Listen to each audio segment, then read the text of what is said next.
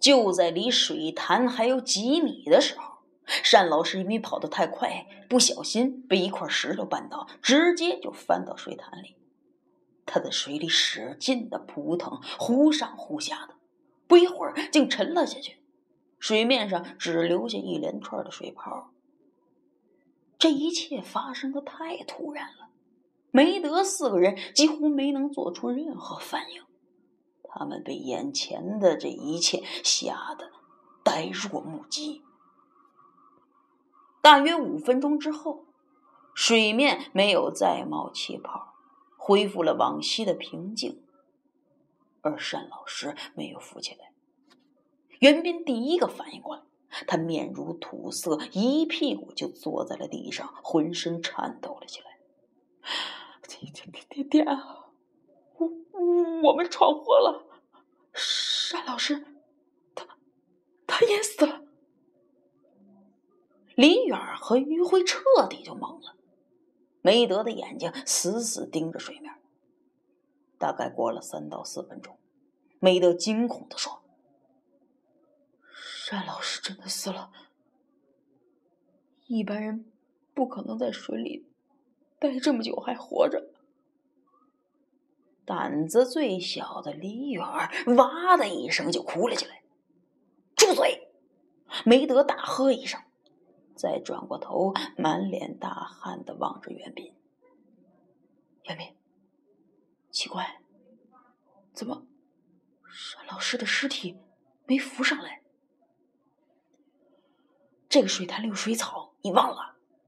小时候我爸就跟我说过。叫我千万不能到这个水潭里游泳。单老师一定是被水草缠住了。天啊，那那我们现在该怎么办？余辉慌了神儿，梅德喘着粗气向四周环顾了一遍，然后迅速捡起单老师刚才脱下的衣服和凉鞋，压着声音说：“我们赶紧离开这儿。”然后四个人没命的往山坡上跑。再跑到山另一边的小树林深处，这里很少有人来。梅德仔细观察了一下周围，在确定没人之后，他将单老师的衣服和凉鞋放下，抱了一把枯叶盖在上面，小声的说：“你们哪个身上有火火柴？快，火柴！你想干什么呀？”袁斌问道。“当然是把这些东西烧了，要快。”我可不敢确定这个地方一会儿会不会有人来。你，你你想隐瞒这件事儿？袁斌向后倒退了几步，梅德向前一步，他紧紧盯着袁斌的眼睛。你认为我们还有其他选择吗？我，我不知道。袁斌使劲的摇头。他的眼睛里充满了慌乱。听着，梅德转过身对李远和于辉说：“我们现在必须冷静下来，事情已经发生了，改变不了了。”李远和于辉不敢说话了，拼命的喘着粗气。我告诉你们，毫无疑问，单老师现在已经死了。我知道。这虽然是一场意外，但起因是因为我们的蠢主意。你们有没有想过，如果这件事让别人知道的话，我们几个不但会被学校开除，还会被追究刑事责任，我们的一生就完了。袁斌的脸色苍白，豆大的汗珠从他额头上淌了下来。可，可是，一个大活人。就这么消失了，难道不会有人知道吗？梅德用手做了一个姿态，示意他住口。我们从现在开始回想一下，咱们四个刚才赶到单老师的宿舍，那儿只有不到十平方米的小房子，我们都看到了，单老师只有自己一个人在家，然后。我们才告诉他钟林落水的谎言。单老师当时立即就冲到小山坡，咱们就跟在后边。你们有没有注意到，发生这过程的时候，有谁看见了？于辉想了一会儿，肯定的说：“应该没人看见。我当时有意看了一下四周，现在正是最热的时候，所有的人几乎都待在家里。”好，接下来，单老师不慎跌入水中，直到我们离开那个水潭，我也看到了，没什么人看见。梅德停了下来，望着他们三个人。你们懂了吧？只有我们四个人不说，没人会知道单老师的死和我们有任何关系。可是，可是我刚才就说了，单老师会被发现失踪是迟早的事儿。袁斌急促的说道：“我告诉你，有一个细节，单老师是为了救人，在入水之前就脱掉了衣服。这样的话。”即便是有人发现他溺水身亡，或许会认为他是从水潭游泳的时候淹死的，不会想到和咱们几个有关。那那我们干嘛烧掉他的衣服，放在水边让人发现不就行了吗？于辉在旁边小声的说道：“你他妈的傻呀你！咱们烧了衣服是为了在短时间之内。”不让人发现单老师淹死在水潭。这件事儿越迟让别人发现，对我们最有利。单老师以前对咱们这么好，现在咱们害死他，还要这样做，我我实在是觉得，李远哭了起来。梅德没等他说完，一把就抓住他的衣领子，狠狠的说：“行啊，那你就把这件事说出去，咱们几个一起坐牢。”李远当时就吓傻了，他不停的发着抖。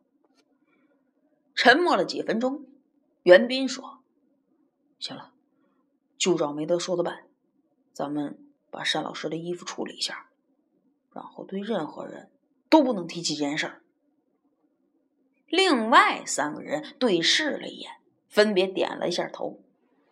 谁有火柴？梅德再一次问。几个人摸了摸裤包，没谁在身上有火柴。梅德低下头想了一会儿，忽然抬起头说：“李远，你刚才不是玩一块放大镜的碎片吗？把它给我。”李远愣了一下，但是立刻就明白了。现在正是太阳光最强烈的时候，可以用放大镜聚光，点燃枯树引火。五分钟之后，一团火焰在小树林深处燃了起来。为了不让火势蔓延开来，几个人将周围的枯叶清理干净。不一会儿，单老师的衣服和凉鞋就化为灰烬了。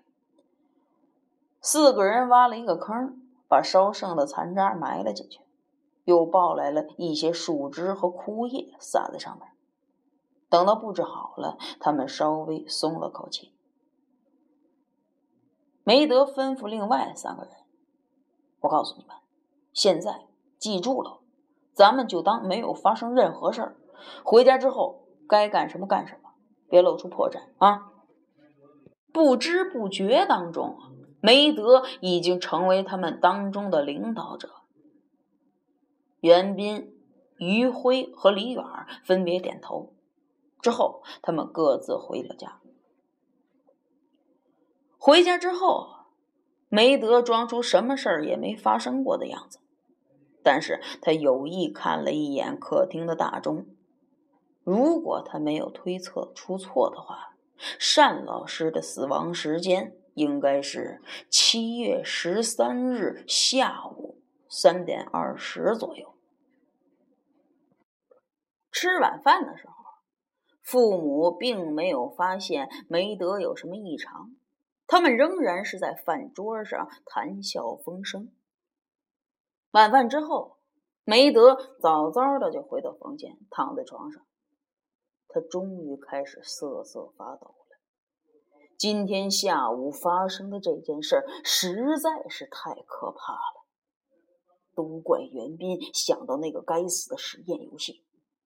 单老师竟然就因为这种无聊的玩笑而断送了自己的生命，实在是太不值得了。可是梅德忽然想到，当时是自己第一个支持袁斌这个计划的，而现在又能怪谁呢？想着想着，梅德已经有一些泪眼模糊了。他转过身，想拿书桌上的纸巾。突然，他发现床边不知道什么时候站着一个人。梅德抬起头一看，竟然是单老师，睁大着眼睛看着自己。梅德吓得魂不附体，他大叫了一声，几乎从床上翻了下来。这个时候，他睁开眼睛醒了，原来进房之后。躺在了床上，梅德竟然不知不觉的睡了过去。他大口大口的喘着粗气，刚才只是一个噩梦而已。可是下午发生的事儿却是完全真实的。梅德叹了口气，他想，要是整个事件都是一个梦，那该多好啊！他坐在床上发呆，过了几分钟，感到有些口干舌燥，便下床找拖鞋，准备去倒杯水喝。突然，梅德的心狂跳了起来，他的脸色骤然变得苍白。他想到一件事儿，一件被他完全忽略的事儿。第二天早上。梅德早早的就起了床，连早饭都没吃，就径直跑到袁斌家。袁斌被喊梅德推醒，他睡眼惺忪的问：“梅德，什么事儿啊？那么早，你怎么到我们家来了？快起床，有重要的事儿。”梅德催促道。袁斌穿好衣服，洗漱完毕之后，梅德不由分的将他拉到了李远的家。半个小时。半个钟头之后，四个人凑齐了。袁斌、李远和于辉不解的看着梅德，他们不明白梅德这么早把他们几个几个把他们几个人聚集在一起干嘛呀？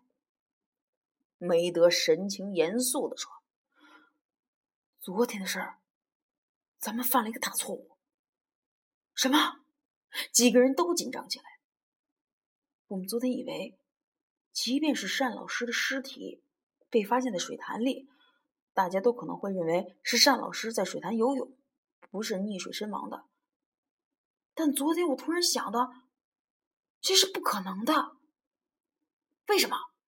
袁斌急切的问道。单老师当时是听到咱们说钟林落水了，立刻丢下手中的钢笔。他当时正在写的一个本子，也根本就来不及关上。他甚至慌的连凉鞋都穿了一只就跑了出去。你们想想，哪个游泳的人会慌的连笔都不盖上，本子也不盖，穿了一只鞋就走了？袁斌的脸色就变白了。你，你是说，对，单老师的尸体被发现之后，肯定会有人到他宿舍去。只要发现了这些迹象，别说警察了。就是普通人也会立刻发现的，单老师根本就不是自己去游泳淹死的，这里头必有隐情啊！对呀，而且只要调查起来，就有可能查到咱们头上，因为这附近就只有咱们几个人和他最熟了。那天咱们又到学校去过，于辉也突然意识到这个事情的严重性了，所以。警方当然会把我们几个作为重点来调查。你想想，只要咱们几个有一个露出一丁点的破绽，就会 天哪！那我们就完了。李远一把抱住了头，痛苦的蹲在地上。袁斌也完全慌了神儿，怎么办？咱咱们怎么办呢？别慌。梅德用手示意他们冷静下来。咱们现在还来得及补救。于辉有些猜到了梅德的想法。难道你想？没错，我们现在别无选择，只有再次去单老师家中，将那几件东西处理妥当。什么？哎，还要去那儿啊？李远面有难色。怎么了？你怕了？胆小鬼！现在是大白天的，你怕什么？咱们可是四个人呢。梅德瞪了他一眼，袁斌也咬咬牙，算了，就照梅德说的办，一不做二不休。几个人悄悄摸到学校，这个时候的学校一这个时候的学校是一片寂静，空无一人。单老师所住的单身宿舍是一连串普通民房中的一间，门关着，但窗子却打开了一扇。快翻进去！只用了不到半分钟，四个男孩子就翻到了单老师的宿舍里。他们定眼看了这间小屋子，只有一张单人床、一张书桌、几把椅子和几个箱子。实在是简单极了。梅德注意到那张书桌，和昨天单老师临走一样，一个软面的笔记本翻开在桌上，它附近是那支没盖上盖的钢笔。你去把那本子合上，再把钢笔盖上笔帽。梅德对袁斌说，然后转身望着于辉和李远：“咱们找那只剩下的凉鞋，快点！”几个人分头行动。袁斌走进那张书桌，他一眼就看到了钢笔帽，将它盖在了钢笔上。随后，袁斌要把那个笔记本关上。就在他准备合上本子的一刹那，无意间就望见了本子上写的内容。十几秒之后，袁斌猛地大叫了一声，然后一屁股就摔倒在地上。梅德和于辉赶紧上前将他扶了起来。怎么了？袁斌的脸是一阵青一阵白的，显然是受到了极度的惊吓。他颤抖的用手指着桌上的笔记本：“那、那、那、那个本子。”梅德和于辉疑惑的对视了一眼，他们俩。一起站了起来，走到书桌面前，捧起那本子。翻开的本子上写了一段话，是他们再熟悉不过的单老师的笔记：“你们四个人骗了我，害死了我，我做鬼也不会放过你们。你们中的第一个会死于……”你们中的第二个会死于……只看到开头几句话，梅德和余辉就啊的大叫了一声，全身一阵发冷，汗毛直立，身子自然向后倒退了几步，本子掉到了地上。李婉上前捡起了本子，看了两句话，更是吓得面无人色，几乎要昏厥过去。接下来的几分钟。房间里是一片死寂，只听到大口大口的呼吸声。终于，于辉受不了了，他大叫道：“我们遭报应了！单老师的鬼魂回来了，他要杀我们，他要杀我们！”梅德走上前去，一把就捂住了于辉的嘴，对另外两个人说：“快！”赶快拿上单老师那只鞋，还有这本子，咱马上走。袁斌壮着胆子，一只手捡起那本子，另一只手提起剩下那只凉鞋，站了起来。李远赶，李远赶快开开了门，四个人仓皇的逃出了那间宿舍。四个人一口气又跑到昨天的小树林，几个人气喘吁吁，面面相觑，沉默了一会儿。袁斌第一个开口：“你们说，这这这是怎么回事？难道这真的是单老师的鬼魂？”梅德这个时候略微恢复了冷静，会不会是单老师昨天根本就没死？他后来又游了上来？这怎么可能？我们昨天明明看到单老师沉到水里了，七八分钟都没上来。这这种情况下，人要是还能活着游上来，嗯。余辉感到这件事的离奇程度已经超越了他的常识，不可能，这绝对不可能。再说了，要是单老师活着上来，他现在在哪？他为什么不直接找我们？袁斌说道：“那这么说来，岂不是真的就算了？别说了！”李远大叫道。我我受不了了，我我要把这件事告诉警察。听到这句话，梅德猛地转过头来，他一把揪住了李远的衣领子：“你疯了！这样会害死我们的。”李远呢，却一反平常的怯懦，冲着梅德大吼道：“那我们就这样天天提心吊胆的过日子。再说了。”你刚才也看到那本子了，沈老师的鬼魂不会放过我们的。梅德慢慢松开抓着他衣领的手，垂下头来，一言不发。沉闷的空气持续了好几分钟，几个人都表情呆滞的站着，没人说话。最后，袁斌打破了僵局，我看。这件事儿这么办好不好？另外三个人抬起头看着他。单老师已经死了，这件事儿到目前为止好像还没有任何人知道。但是早晚有一天会被发现的。到那个时候，如果所有人都认为单老师是自己游泳溺水身亡的，我们就不必主动说出实情。如果警察真的调查到咱们几个头上，咱们就不再隐瞒，把真实情况说出来。你们看，这样可以吗？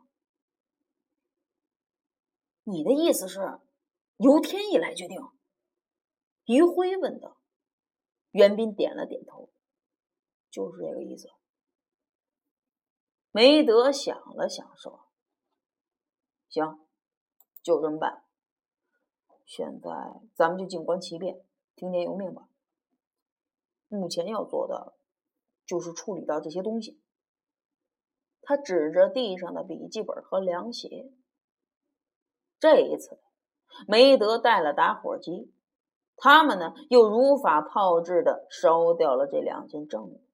随后，四个人分别的回到了家。接下来的几天。他们再没有见过面，每个人都在家里过着忐忑不安的日子。直到三天后，事情却有了新的发展。